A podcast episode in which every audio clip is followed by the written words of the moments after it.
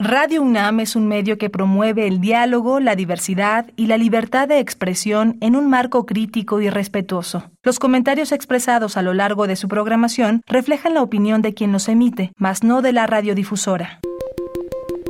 Hipócrates 2.0 Nutrición. Bioética. Estrés. Vacunación. Salud.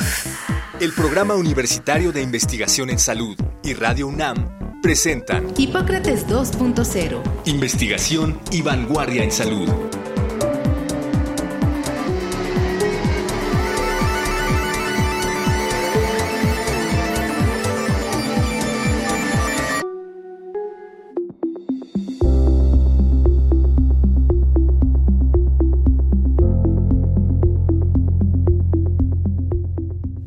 Hola, ¿qué tal? Bienvenidos a Hipócrates 2.0. Yo soy Mauricio Rodríguez. Les agradezco que nos estén acompañando esta semana una vez más aquí en Radio UNAM.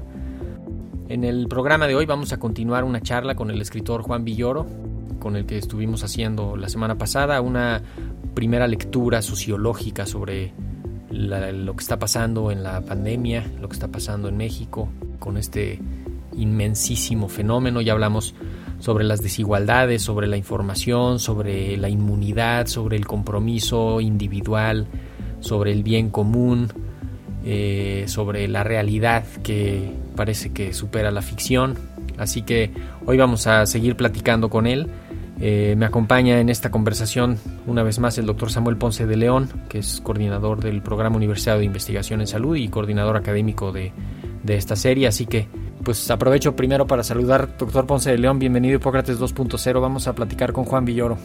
Pues muchas gracias Mauricio, muchas gracias a todo el equipo de Red Universidad, magnífica oportunidad eh, poder establecer esta comunicación con Juan Villoro, muchas gracias Mauricio, todo el equipo. Eh, Juan Villoro estudió sociología y en su vida profesional en torno a las letras ha sido narrador, ensayista, autor de libros infantiles, traductor, jefe de redacción y director de revistas y suplementos culturales. Es autor de más de 25 libros de varios géneros y pues sin duda es uno de los referentes contemporáneos que nos ayudan a comprender la vida, la vida actual, así que por eso lo, por eso lo invitamos. Juan, la, semana pasada hablamos, nos pusiste muchísimos conceptos y muchas observaciones muy valiosas. Me, gustaría irme irnos aproximando hacia la construcción de la nueva normalidad. ¿Cómo te imaginas la nueva normalidad? Bueno, yo creo que una de las grandes lecciones de la pandemia ha sido la, importancia que tienen los actos de presencia, es lo que más hemos extrañado, lo que eh, más hemos echado en falta los que somos aficionados a los deportes vimos estadios vacíos en donde se perdió pues esa capacidad de apoyo que pueden tener los eh, aficionados. En Argentina surgió el término del jugador número 12 porque es el que complementa la alineación de un equipo y el que en buena medida decide el resultado quienes somos también aficionados al teatro, pues echamos en falta ese espacio de comunión y de rito que puede ser el teatro. Entonces yo creo que hablar de, nueva normalidad siempre es complejo porque la, la, palabra normalidad realmente no define mucho y si define algo, generalmente es algo que queremos reprobar porque la realidad siempre es perfectible, siempre es mejorable. Entonces yo creo que pensar en un futuro en donde podamos tener actos presenciales seguros hará que valoremos aún más esa circunstancia, es decir, el poder estar juntos y el poder compartir presencialmente ciertas cosas, creo que será muy importante. Quienes participan en actos académicos, por ejemplo, han podido seguir adelante gracias al paliativo de medios como este que estamos utilizando ahora, pero nada sustituye a la presencia de un maestro en el aula y a la presencia de sus alumnos ahí.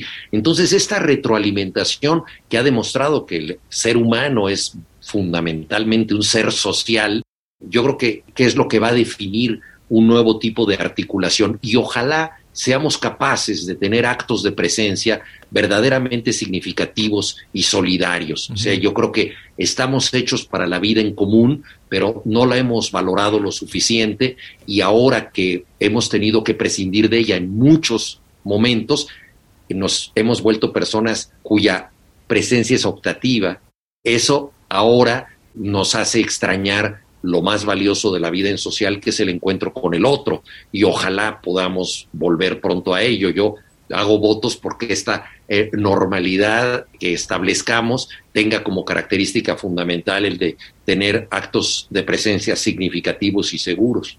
¿Qué pierde la sociedad, Juan, desde tu punto de vista, en ausencia de espectáculos como el fútbol concurrido? Sí, yo no quisiera exagerar la importancia del fútbol porque yo soy un gran aficionado al respecto o de los demás deportes, pero respeto muchísimo a la gente que no se interesa en esto. El gran poeta Álvaro Mutis decía estadios burdeles de la gloria. Le parecía una vulgarización total, ¿no? Que la gente se reuniera como en el circo romano. Y hay un cuento muy interesante que escribieron juntos Jorge Luis Borges y Adolfo Bioy Casares, ¿no? Que es, eh, se llama ese est percipit, que quiere decir ser es ser percibido, ¿no? Y es un cuento que trata de que en realidad el fútbol ya no existe con gente, sino que es una representación teatral que se transmite por televisión en beneficio de los aficionados, ¿no? Y en ese cuento de Borges y Bioy Casares se dice que el último partido con gente de verdad ocurrió en 1973 y después todo fue simulación. Bueno, hemos visto esa realidad, es decir, estadios que son como mausoleos en donde disputan jugadores que pueden ser buenísimos, pero que no están complementados por la pasión de la gente, que no tienen testigos. Y es terrible que exista una gloria sin testigos. Entonces, la gente yo creo que es absolutamente esencial, ¿no? los directores de teatro hablan de la cuarta pared para referirse a ese espectador que necesariamente complementa con sus comentarios, con su risa, con sus toses en caso negativo, en lo que está ocurriendo en escena. Entonces, esa interacción se ha perdido y es tremenda. Bueno, en las misas, pues la gente no se puede dar la paz como en las misas católicas, ¿no? En la liturgia, uno de los momentos pues, más significativos para muchas personas es desearle la paz a un desconocido, darle la mano. Eso ahora se hace de manera lejana simbólica, ¿no? Entonces, todos estos actos de presencia nos revelan que necesitamos al otro. Y ahí hay un tema profundo muy importante, porque el otro nos puede matar, el otro es contagioso, pero el otro nos puede salvar. Eso es lo que es muy importante, entender que necesitamos al otro. Si el otro se cuida, nos cuida, ¿no? Entonces ahí estamos nosotros en esta gran paradoja. Hay una parábola muy hermosa de la Biblia, ¿no? Que pregunta Jesús, ¿quién es mi prójimo? Y a resultas de esta pregunta, él cuenta la historia del buen samaritano. Nosotros estamos acostumbrados a pensar que el samaritano es el que hace el bien, y eso es cierto, pero lo más importante de la parábola de Jesús es que el samaritano es una persona que proviene de Samaria, y esto ocurre en una carretera muy alejada de Samaria. Por lo tanto, el samaritano, en la parábola de Jesús, es el extranjero, es el que no tiene por qué estar ahí y sin embargo está. Pasan dos sacerdotes previamente al samaritano y ven un herido, no lo socorren. Y es el extranjero, el ajeno, el que decide llevarse consigo a su albergue al enfermo y socorrerlo. Es decir, es un médico accidental. Él está ahí y brinda ayuda, pero lo interesante es que la ayuda puede venir del más alejado.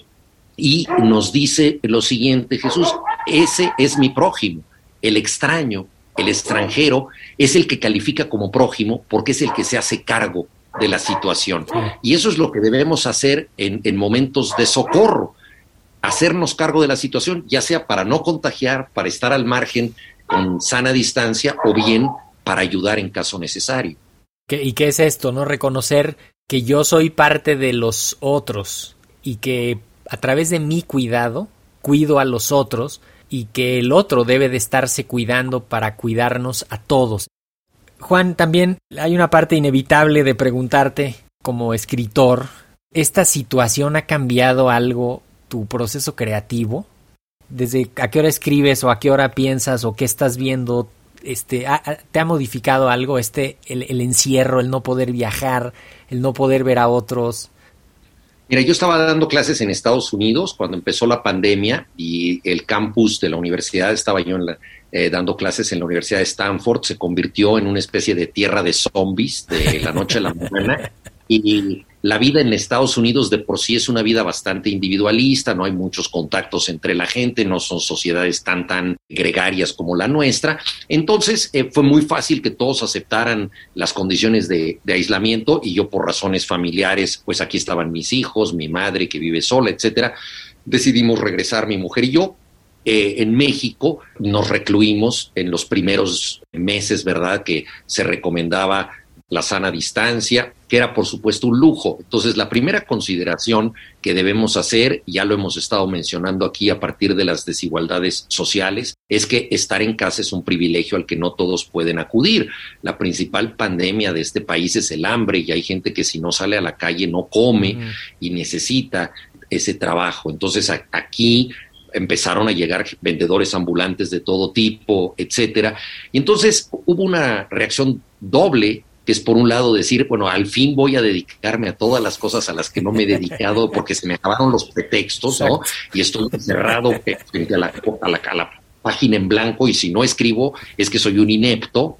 Pero por otro lado, la presencia de la demás gente que toca a la puerta y que te recuerda que no todos tienen este privilegio y que se debe hacer algo, es decir, no puede ser ajeno al otro, volvemos a este tema. Y luego también creo que hubo una lección muy clara para nosotros, y es que si soportamos el tedio del encierro, la convivencia forzada con los demás, así sean nuestros familiares más queridos, eh, todas estas cuestiones fue también gracias a los satisfactores intelectuales. Es decir, el ser humano vive en una condición física, ustedes lo saben mejor que yo, porque están más cerca de la medicina que yo, somos organismos, pero también somos organismos pensantes, entonces tenemos una existencia espiritual que tenemos que satisfacer. Y para sortear el tedio, el encierro, la desesperación, pues la gente acudió a las muy diversas formas de la cultura que hay, desde los memes hasta las series de televisión, pasando por las canciones, los juegos, la literatura, etcétera. Y creo que quedó muy claro que sin gratificación cultural no tiene sentido la idea de individuo, la idea de persona. Confucio, hace muchísimos años, decía, necesito una libra de arroz para vivir y flores para saber que vivir vale la pena. Es decir, no solamente tenemos que tener una gratificación física, tener medicinas, tener alimento, sino que necesitamos una gratificación mental, necesitamos la cultura, los libros. Y entonces creo que eh, en estos tiempos, pues quienes nos dedicamos a contar historias, a leer, etcétera, creo que para nosotros fue particularmente evidente que se necesita la cultura para soportar el peso de la realidad, para darle sentido al caos. Esa es la dimensión profunda que tiene la cultura, darle sentido a una vida que sin representaciones culturales no la tiene. Y hasta ahora, un poco viviendo el confinamiento, dirías que esto puede favorecer o está haciendo un florecimiento cultural al haber más productividad y más generación de todo esto? Mira, es una gran pregunta, Samuel. Es una gran pregunta porque yo, creo que estamos, para decirlo en términos agrícolas, en momentos de siembra en México, pero no necesariamente en momentos de cosecha. También esto nos lleva a reflexiones importantes sobre las industrias culturales, porque una cosa es la cultura y otra cosa son las industrias que derivan de ella. En México tiene una cultura poderosísima, la ha tenido desde hace mucho tiempo en todos los niveles, desde la cultura vernácula, la gastronomía, la canción popular, etcétera, hasta la alta poesía y la música contemporánea, pero no tiene industrias culturales fuertes. Y durante la pandemia, por ejemplo, las principales editoriales estuvieron a punto de quebrar, varias pequeñas quebraron, librerías cerraron, e imprentas que no tienen ahorita con qué volver a arrancar. en cambio, por ejemplo, sí, este fue el mejor año de la industria editorial de Estados Unidos. Es un dato importante, es decir, la industria estaba suficientemente montada para que la gente estando en casa, solicitara muchos más libros, había ya un hábito lector muy arraigado. En España creció la industria editorial, en cambio en México, como industria, el mundo de la cultura se vino abajo. Eh, teatros que están también a punto de irse a pique, etcétera, ¿no? Entonces, es un momento curioso porque ciertamente mucha gente ha estado planeando cosas, pero no ha tenido esta expansión. Ha habido, por ejemplo, una expansión de industrias culturales poderosísimas en las plataformas que transmiten series de televisión, ¿no? Son de las industrias que más se han enriquecido, todas las industrias de mensajería que generan unas ganancias impresionantes, pero las industrias culturales en México no han sido suficientemente fuertes para sortear la crisis. Oye, ¿tú crees que se haga algún material clásico? Que ya se haya generado algún material clásico que tú digas, híjole, esto va a ser, o que se vaya a escribir algún, algún material clásico también sobre este periodo. Tú, en particular, ¿tú estás trabajando en algo así, en tu obra maestra relacionada con la pandemia? No, para nada. Es muy, mira, es muy difícil, es muy difícil decirlo. Nunca se sabe, ¿no? En, en qué momento va a surgir la gran novela de la revolución o la gran novela de la guerra civil española, etcétera. Seguramente esta, esta crisis ha sido tan fuerte que no estoy creo que equivocado al decir que surgirán extraordinarias películas y, productos culturales de lo que hemos vivido.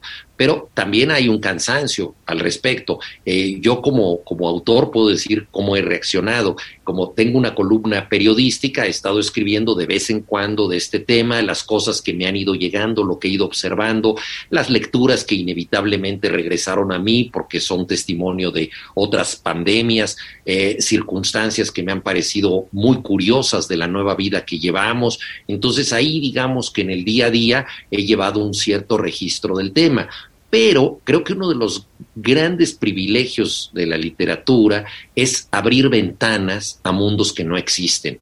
Eh, si solo hablamos de la violencia que padecemos, llega un momento en que estamos saturados de esta violencia y creo que una labor disidente de la cultura es abrir espacios de felicidad y de esperanza en zonas donde la felicidad y la esperanza parecen imposibles. Entonces, ante la violencia que tenemos, pues de pronto poder hablar de otras cosas es muy bueno o conectar el clima de violencia con espacios de solidaridad, de amistad, de amor, etcétera, me parece que es muy importante. Entonces, yo lo que he estado escribiendo básicamente va por otro lado en cuanto a, historias que quiero imaginar, porque si en algo quiero estar esperanzado es en lo que no es pandemia. Entonces yo quisiera escribir historias que me saquen de esto.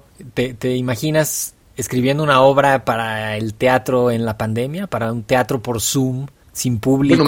sin... Sí, he escrito, fíjate, una, una obra que es un monólogo que está planeado para Zoom, es, es, un monólogo de un entrenador que está al borde del campo y tiene que ver con una reflexión muy parecida a la de el, Zoom, que es una forma del video, que es el famoso VAR, el videoarbitraje. Entonces, es un diálogo de un, entrenador que está dialogando con el, el, árbitro virtual al que no ve, que es una especie de Dios que puede decidir sobre las acciones en la cancha, y obviamente eso, eso sí fue fomentado por la pandemia, fue fomentado por esta sensación de encierro, por esta sensación de que solo nos podemos comunicar a través de video.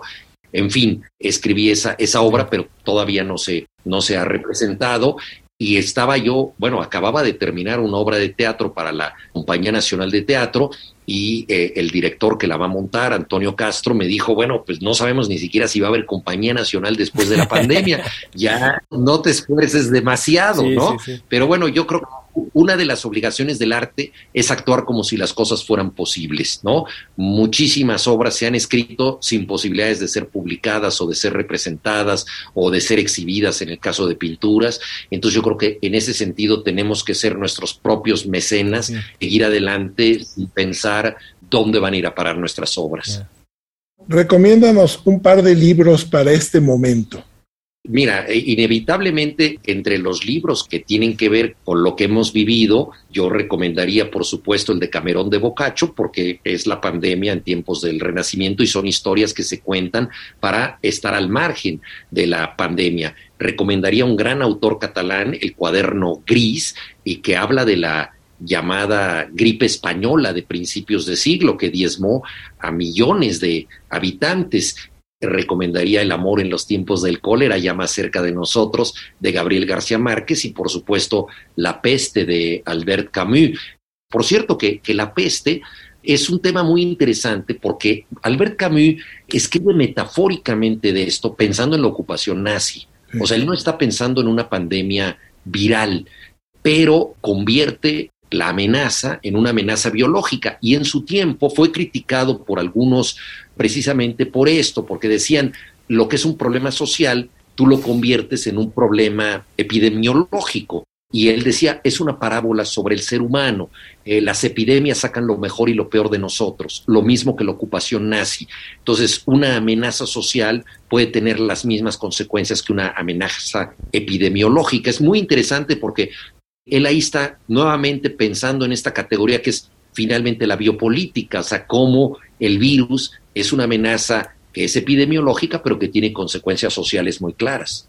Pienso en algunos de tus libros Qué bueno que no, que no cayó el encierro y el confinamiento y el quédate en casa, no hubieras podido escribir albercas, no hubieras podido hacer tu viaje para del que salió Palmeras de la de la brisa rápida, porque te hubieras tenido que quedar en tu casa. Seguramente también se quedaron truncos algunos proyectos literarios de muchos que los obligó al encierro o que les hizo justamente no no tener la posibilidad de quedarse en casa y escribir. Sí, lo que pasa es que los mejores viajes, Mauricio, suelen ser imaginarios, ¿no? Hay que recordar que el Quijote se le ocurrió a Cervantes en una cárcel. Nada estimula tanto la libertad como la posibilidad de estar encerrado. Entonces fue en una cárcel donde surgió eh, la máxima obra de nuestro idioma y esto lo debemos recordar todos. Estando confinados, tenemos que imaginar ventanas de libertad y ese es el sentido justamente del acto creativo y, bueno, espero que, hayamos aprovechado el tiempo. No hablo por mí, pero estoy seguro que eh, han surgido grandes obras maestras que conoceremos en el futuro. lo que sí es cierto es que en estos minutos lo hemos aprovechado muy bien.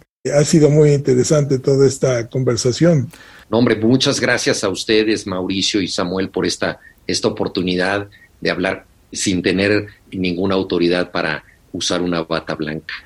Bueno, lo que pasa es que es, importante también, y lo reconocemos implícitamente, que eh, las pandemias, las epidemias no son problemas de salud exclusivamente, es un problema social amplísimo, en toda su magnitud afecta todos los aspectos y lo estamos viendo y lo vamos a ver a lo largo de los próximos años. Las consecuencias de esto que irán siendo menores en el ámbito físico individual o colectivo, vamos a tener consecuencias sociales, educativas, etcétera, muy importantes. Eso es muy importante y a mí una cosa que me preocupa mucho es que para salir adelante numerosos gobiernos han estado pensando en programas de inversión que tienen que ver con temas médicos, por supuesto, y sobre todo con temas económicos, pero entonces se descuida lo otro. Eh, si pudimos soportar la crisis fue porque la entendimos como un problema social complejo, pero no podemos sortear la crisis sin educación, sin investigación científica, sin cultura, sin gratificaciones mentales y espirituales. Entonces, desgraciadamente, muchos gobiernos prescinden de esto que se considera muchas veces aleatorio y que sin embargo fue lo que nos salvó del delirio y la locura mientras estábamos encerrados. Y en parte ese, justamente esa es la idea de invitarte, creo que cumplimos el objetivo de abrir la perspectiva, no, no quedarnos en la parte médica, biológica, eh, científica, sino también voltear a esta, a esta parte eh, pues más compleja que sobre todo pues será fundamental para la, construcción de la nueva normalidad. Si queremos llegar, eh, llegar al otro lado, tenemos que, llegar todos juntos, incluir todas las miradas y desde luego seguir eh, tratando de entender el presente para, para tener un, una situación mucho más, mucho más favorable. Creo que con esto tenemos que irnos despidiendo. Doctor Ponce de León, ¿con qué, con qué quiere cerrar? No, pues nada más, quizás eh, irremediablemente tendría que preguntar ¿Cuál es tu perspectiva del Barcelona ahora que, que ha perdido a Messi? Suena ominoso y terrible. La nueva normalidad del Barcelona. Exacto. No, pues ese es, es el fin de, una, de una época. Ha pasado más tiempo Messi en el Barcelona del que pasó antes de llegar al Barcelona. Él llegó a los 13 años ahí, ha hecho toda su vida en ese equipo, fue el jugador fundamental que ha tenido el Barcelona y evidentemente es el fin de una época. Ahora también habla de los absurdos del fútbol porque él se va llorando, pero se podría haber quedado si hubiera aceptado rebajarse el salario. Al mismo tiempo el club lo había humillado hace un año haciendo campañas en su contra y se había querido ir. En fin, es una especie de historia ya de, de amor-odio que tiene y finalmente pues tendrá que ir a, a otro equipo en donde no nos lo imaginamos, pero también el barcelonismo tendrá que reinventarse a sí mismo, qué buena falta le hace. ¿Y es una consecuencia de la pandemia? No directamente, es una consecuencia de la especulación de la directiva anterior de Bartomeu, que hizo una campaña de difamación de varios jugadores del Barcelona, pagó hasta un millón de euros a una compañía para difamar, difamar a los jugadores del equipo eh, y esto para realzar su propia imagen. Él tenía muy mala valoración y pensó eh, en un maquiavelismo fallido, que si se hablaba mal de los jugadores y, se hablaba bien de él, la gente lo apreciaría más. Y fue algo que se descubrió y fue verdaderamente vergonzoso. Messi se quiso ir. Esto llevó, por supuesto, al fracaso ya de Bartomeu como directivo. Regresó el directivo que le había dado más apoyo a Messi, que era Joan Laporta, pero no fue suficiente, especialmente por el tema económico. Messi ha puesto su destino en manos de su padre, que es un especulador total. Hace apenas unos años Messi se había convertido en el evasor fiscal más famoso del mundo eh, por todo lo que le debía al fisco español. Eh, entonces ha sido toda una relación en donde el dinero, que sinceramente creo que es algo que no le importa tanto al propio Messi, se ha convertido en el baremo que mide finalmente todo. Y es una desgracia que el destino del mejor jugador del planeta tenga que ver con cientos de millones de euros cuando creo que podría jugar feliz de la vida por un poco menos. Claro. Entonces mejor que no se lo, pues, que no se lo traigan al Necaxa, ¿no?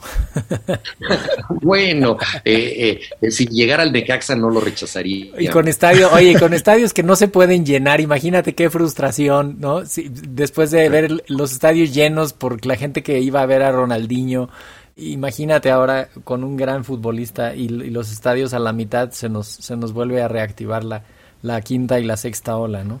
Muy bien, pues esperaremos con mucho interés el monólogo por Zoom para teatro virtual que estás preparando. Muchísimas gracias, Juan. Gracias a ustedes dos. Muchas gracias, Mauricio y Samuel. Gracias por todo. Muchísimas gracias, Juan.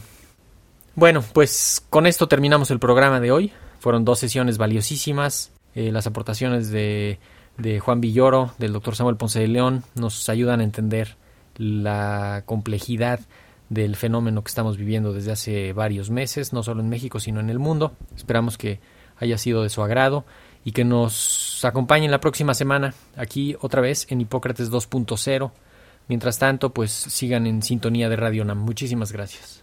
Agradecemos al doctor Samuel Ponce de León, coordinador del Programa Universitario de Investigación en Salud y coordinador académico de esta serie.